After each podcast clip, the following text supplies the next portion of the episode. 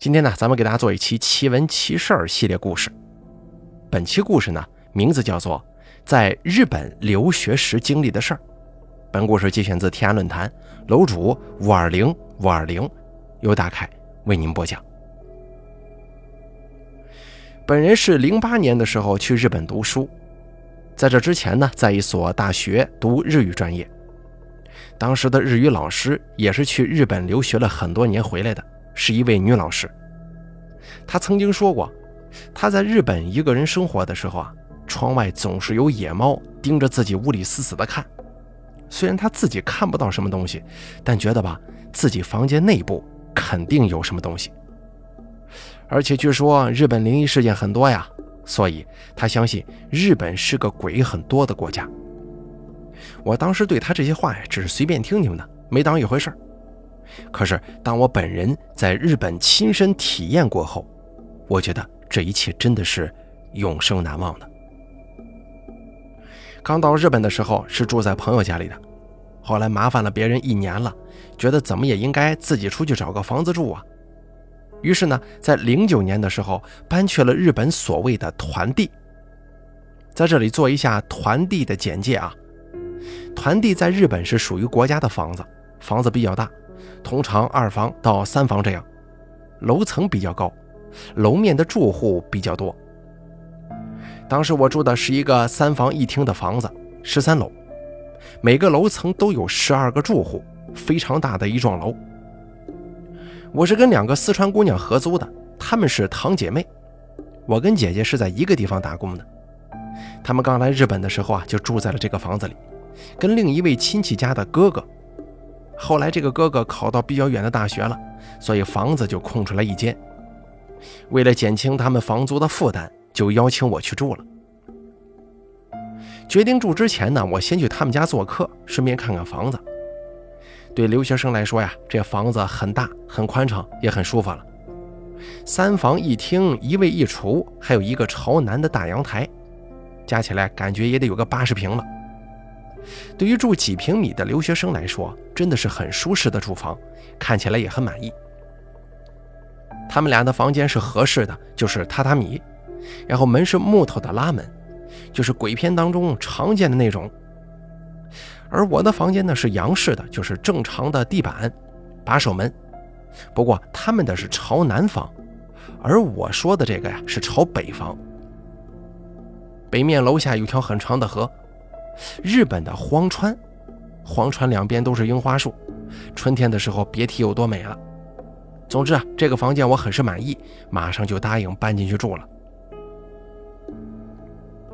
刚搬进去的时候是四月份，春暖花开的季节。有天周末，我们在家聊天，说着说着呢，就说到鬼故事那边去了。我就跟他们说，我外婆跟我讲过的一些怪事儿。他们听了之后啊，忽然像是反应过来什么一样，严肃地跟我说起了这位四川妹妹刚来日本时的亲身经历。当时呢，他们就已经住在这套房子里了。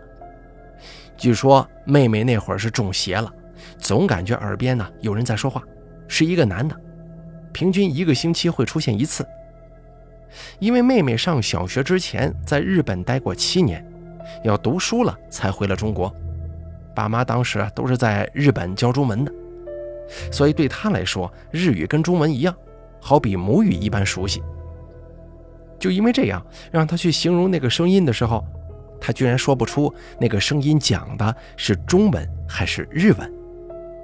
而那个声音呢，总是在妹妹跟别人说话的时候出现。比方说，妹妹在跟姐姐聊天，姐姐正好说到：“我前天学校里遇到某某某事情了。”而这个时候呢，那个声音就会在妹妹的耳边说：“他是骗你的，你不要相信他。”之类的话。因为一个星期出现一次啊，所以妹妹呢也就没跟别人提起过这个事儿。不过后来这声音就越来越厉害了，每天都出现。妹妹去打工的时候，在学校的时候，无时无刻都会在耳边出现。后来妹妹都快发疯了。后来呢，她们姐妹俩打电话到四川老家外婆那边求助，外婆就教了她们一句话，就像念经一样。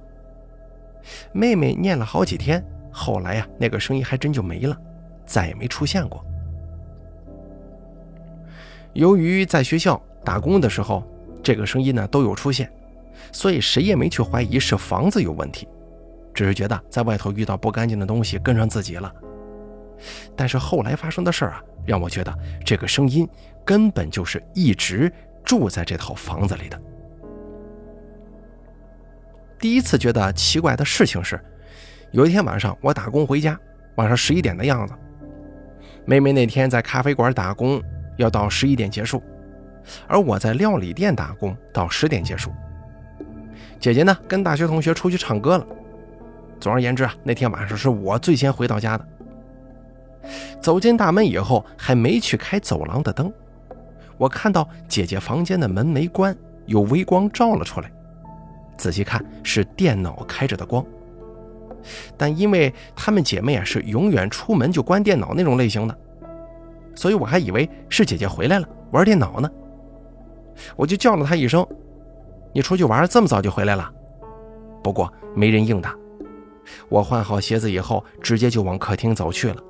看到他门没关啊，我就直接走进去了。意料之外的是，房间里并没有人，但是电脑却开着。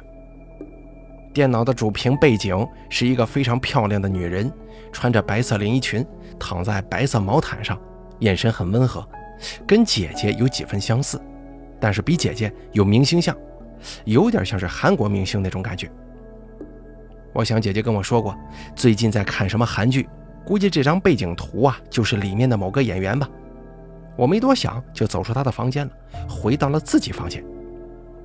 第二天，我起床在客厅遇到了姐姐，就问她：“哎，你昨天出门电脑没关呢？”她说：“啊，回来就开着，估计是我忘了关了。”我又说：“屏幕里的那个女的跟你长得有点像，哎，真挺好看的。”她很茫然地问我：“什么女人呢？”我说道：“就是你屏幕背景啊。”他很震撼地回答了我一句。我从来只用帅哥的照片，不用女人照片做背景图的。不信的话，你看我电脑相册啊，你都不可能找到女人照片的。后来我还真的在他的电脑里找了很久，也没有找到昨晚看到的那张女人图片，只是感觉太奇怪了。就这样又住了一段时间，因为读的研究生嘛，在学校时间不多，白天就会在家里待着。而她们姐妹俩都在大学，一待就是一整天，所以白天我一直是一个人在家，洗洗衣服、晒晒被子、打扫打扫。中午吃过午饭，我总会睡个午觉，然后起床就会去打工。可每次睡午觉，我都觉得好累呀，起来也是头昏脑胀。相反，晚上睡觉总是一觉睡到天大亮。可即便是这样，对爱睡觉的我来说，只要在家。午觉那是必不可少的。住了有一个多月后的某一天吧，我很快乐地享受着我的午觉。朦朦胧胧的，我感觉到我的门被狂摇，注意是摇，不是敲，就是那种捏住手柄上下左右前后的这么狂摇，声音被震得很响。可是呢，我就是起不来。天又很亮，西下的太阳照在屋子里，温暖的不得了。我都可以看到周围的环境的，但就是爬不起来，所以我就索性不管它了，继续睡下去。当我起来的时候，已经天都有点暗了。我回忆了一下，觉得一定是地震呐，日本地震多，门狂震，见怪不怪，就没多在意。但是震门事件却很有规律的，两个星期左右会有一次，持续时间大概在三分钟左右。每次啊，都是在我睡午觉那会儿，而因为我从来没有完全醒过来去研究这个震门的原因，所以这个门是怎么震的，至今是个谜。再接着就是厨房的酱油瓶，风没吹，人没碰的，总是倒下来。每次在房间听到声音，我都会去厨房看看，害怕有老鼠嘛，并且每次都是那个酱油瓶倒下来，别的一点事儿没有。而且不止我啊，她们姐妹俩也被这个酱油瓶掉落的声音吸引到厨房去过很多次，而每次都是一无所获。捡起瓶子放置原位，而且因为这些事儿都是发生在白天嘛，所以谁都没注意。这酱油瓶虽然是塑料的，但因为里面装的挺满呢，再轻也不至于自己会倒下来吧。而真正让我感觉到害怕的是厨房那扇总是自己关上的窗。这个厨房的窗户呀，结构比较怪，是只能往里开的，而且是上下开的模式。就是说，你站在厨房里，可以把它呢像掀盖头一样的打开或者关上，但是你在外面是没有办法关上它的。每次中午我给自己烧好午饭以后，总会打开这扇窗户透透气，然后就回自己房间吃东西。而接下来呢，就是我昏天暗地的午觉时间。然而好几次醒过来，发现这窗啊是关着的。这个事儿发生了很多次了。以至于我不得不仔细研究一下这扇窗的结构。它是属于比较紧实的窗，开关都需要花上点力气，而且它的构造证明，就算外头刮大风，也是绝对不可能把它给刮的关上的。那就只有在房间内部去关它这个设想了。前一两次我真的怀疑过自己的记性，是不是根本就是自己关上了却忘了。但是，当我询问四川姐妹俩有没有这个经历的时候，她们也都给了我肯定的答案。因为有几次周末，她们白天在家的时候啊，也发现了这个问题。可是我属于睡觉有点动静就会听到的人，我的房间离厨房很近，就算是窗户自身有问题关上了，也是会有声音的呀。可是它每回就像是被轻轻关上的一样，悄无声息。而终于有一次，我被吓得直接逃了出去啊！话说，我现在汗毛都竖起来了，一回忆都觉得恐怖。那天我睡好午觉去厨房洗碗，看到窗户很正常的开着，我甚至开始觉得一直是我多心了。洗碗完成以后，我回房间开始化妆，准备出门去打工。然而就在这个时候，一声巨响，砰的一声，没错，是那扇窗户。那扇窗户竟然被狠狠地关上了，像是谁意在发脾气一样，故意的这么用力的关。而我房间的窗户也开着，完全没感觉到风吹的迹象。我再看了看镜子中的自己，一瞬间浑身发冷，实在是太恐怖了。厨房一定有什么东西。我瞬间连妆都不敢化了，拿着包就奔了出去。下楼以后就给姐姐打电话。她听了都快哭了。那天晚上，我们三个人相约在楼下商量了很久，最终决定谁也不开这扇窗了。而从那之后啊，我们还真的就再也没开过那扇窗。但是每次经过厨房，我总要看看这扇窗，有没有相反的被打开呀？不过好像从来没有被打开过。看来这个住在我们屋子的某样东西，是不喜欢我们开着窗的。至少我是这么想的。后来又发生了这样一件事儿。那天呢，我白天去上课了，下午三点回到家，因为晚上七点有个同学聚会，中间这四个小时就决定去网上看个电影再去吧。而看着看着我就睡着了，不知睡了多久，反正突然之间的，我隐约觉得自己的屋子漆黑一片，有个黑影走进来了，他慢慢的靠近了我。然后把我抱住了，我很害怕的，忽然就醒了过来。其实当黑影抱住我的时候，我想过自己是在做梦。可是当我睁开眼睛，意识清醒的这一瞬间，我反而更肯定，的确是有个东西的。因为当我拼命的让我自己醒过来的这一刻，有一坨黑色透明、像是烟一样的风，从我身上飘出去了。飘出之后又散开了。这坨风，啊，不知道为什么，我觉得这个风啊，用一坨来形容比较好。这坨风是那种非常阴冷的感觉。不知道大家有没有遇到过类似的事儿啊？反正当时我的脑子一片空白，连害怕、恐惧的感觉都没有。其实自己已经睡着很久了，天色已经完全暗了下来，电脑也进入了休眠状态，屋子反正一片漆黑。我也没去开灯，人傻了很久。就这样渐渐恢复思绪以后，我才开始感觉害怕、恐惧，甚至想哭。我不敢动，不敢转身，更不敢起床。我一个人静了很久，确定周围一切正常以后，才开始慢慢的移动自己的身体。打开灯，看了一下时间，已经七点半了，睡过头了，迟到了。我当时挺绝望的，却不敢踏出自己的房门，不知道该怎么办。最后，我打电话给班级里的同学，索性让他来我家接我得了。聚会地点离我家二十分钟的路程，我抱着膝盖坐在床上等了一会儿。同学到了以后，我把钥匙从自己的窗口塞给他，让他自己开门。等他进屋之后，我才告诉他发生的这一切。他也被吓得不轻啊，直接拖着我就往门外跑。当天我没敢回去住我这同学家了。虽然有个安身地让我暂时忘却恐惧，但是自己家呢还是要回的。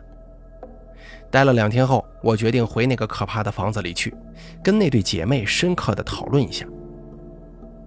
那天是周六，他们在家看电影。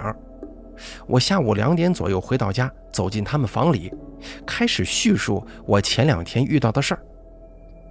而这两姐妹的观点是，在我住进这个房子之前啊，除了妹妹中邪听到耳边有人说话之外，酱油瓶啊、窗自己关上啊之类的事儿，从来没发生过。而他们觉得耳边说话的这个人是在外面碰上的，应该不是在屋子里的。对此呢，我也阐述了我的观点。他们先前啊是跟一个亲戚男生一起住的，男生是阳性嘛，鬼怪当然不会来惹事儿了。而自从我住进来，三个女人，所谓阴气十足吧，他当然就猖狂了。这两姐妹听了我的观点。之后，哎，也觉得有道理。忽然，妹妹对我说：“你那个房间啊，真的很奇怪。”她这么一说，我这汗毛立刻就竖起来了。只听她继续说：“有好几次，我不打工，一个人在家的时候，我总是听见你房间的门开开关关的。房间有点远，也听不清楚，我还以为你在家呢。但是之后你下班回来。”我就很疑惑，你明明出去打工了，你的门怎么老是一会儿关一会儿开的？我一直以为是你房间没关窗户，风给吹的呢。我听了之后，一身鸡皮疙瘩就起来了，往自己房间的方向看了一眼。哎呀，虽然觉得疑点很多，但是确实没实际看到过点什么。又讨论搬个家需要花好大一笔钱呀，决定再住一段日子看看得了。好吧，继续住就继续住，反正商量好了，午觉从此以后啊，我在姐姐房间睡。晚上因为一直是一觉平安睡到天亮的，所以晚上我就还在自己屋子里睡。只是晚上睡觉，我再也没关过灯了，一盏台灯永远开到天亮。在姐姐屋里睡午觉，真的没再遇到过什么事儿。姐姐屋子呢又朝南，又是落地窗，让我渐渐忘记了对屋子的恐惧。甚至一开始还觉得，是不是自己一直多心呢？当然，期间一个月左右，酱油瓶仍旧很执着地倒下过两次，再无其他怪事发生。不过好景永远不长啊！当我们很欣慰地觉得这一切都是我们想多了的时候，又发生了这样一件事儿。那天我一个人在家，也是傍晚五点多钟的时候，我去上厕所了。进入洗手处的这个门，还有厕所位置的门，我都没关，反正家里没别人，就开着门上厕所了。于是呢，我坐在马桶位置的视角是正好可以看到走廊过道的。我的视线随便看着看着，就看到过道边的灰尘跟我们三个姑娘掉落的头发了。心想，好久没有打扫客厅和过道了，等一下拿吸尘器吸一吸。而就在这个时候，恐怖的事情发生了，是他，那个住在这个屋子里的这位，一定是他，从我房间那边往过道这边走过来了。大家一定会问我看到什么了，对吗？其实我什么都没看到，但是我很肯定的，我感觉到了，而且至今我都很肯定这份感觉，就是有个人从你身边走过的那种感觉。虽然看不到，但却真实存在。他在过道上走过。我觉得那一刻，我害怕的都快疯了，真的是疯了，因为我居然开口跟他说话了。我胆战心惊地问道：“你你是谁呀？”问出口以后，我很期待他会回答我，但又害怕真的有东西回答我。不过没有声音，一阵沉默。我又说：“你别吓唬我了，我求求你了。”过后我想了想，我当时为什么用中文问呢？在日本肯定是日本鬼喽，应该用日语问才对呀。而当时我都怕得语无伦次了，哪有闲情去想该用什么语言对话？也许他根本没听懂我在说什么，所以没回答吧。至少我是这么认为的。就这样坐在马桶上很久，也没发现有什么动静。这个时候我才慢慢爬起来，试图逃回自己房间里。而此时此刻，真正恐怖的事情出现了，让我更能证明他就在我身边。当我觉得他应该已经走开的时候，我悄然从厕所起身去洗手台洗手，而我的眼睛呢，还在时不时的注意看过道那边有没有动静，因此我完全没有去看洗手台前镜子中是什么情况。没错，他已经走到我的身边了。因为当我抬头看镜子中的自己的时候，我真真实实的看到了一个个手印在镜子里慢慢的出现，一只很湿的手按压在玻璃上了，一、二、三，他一共按压了三下，留下了三个手印，他也在跟我一起洗手啊！我害怕的直接瘫倒在地上了，为什么是我呀？为什么总是我一个人在家的时候就出来吓唬我呢？为什么到了晚上他就很太平？为什么总是在下午出来吓我？我觉得自己的灵魂都快被他吓得出窍了，连滚带爬的逃回了自己的房间。他是真实存在的，我甚至开始觉得他会来敲门。我整个人发冷，连哭都不敢出声，因为我要时刻注意周围的动静。后来我直接打开房间的窗户，坐在了窗台上，这样让我至少能够感觉到离外面的世界近了一点，证明自己不是被关在了鬼屋里。我觉得应该是这样的，这肯定是一个男性的灵，看起来他没有什么恶意，只是说他跟我们生活在一起。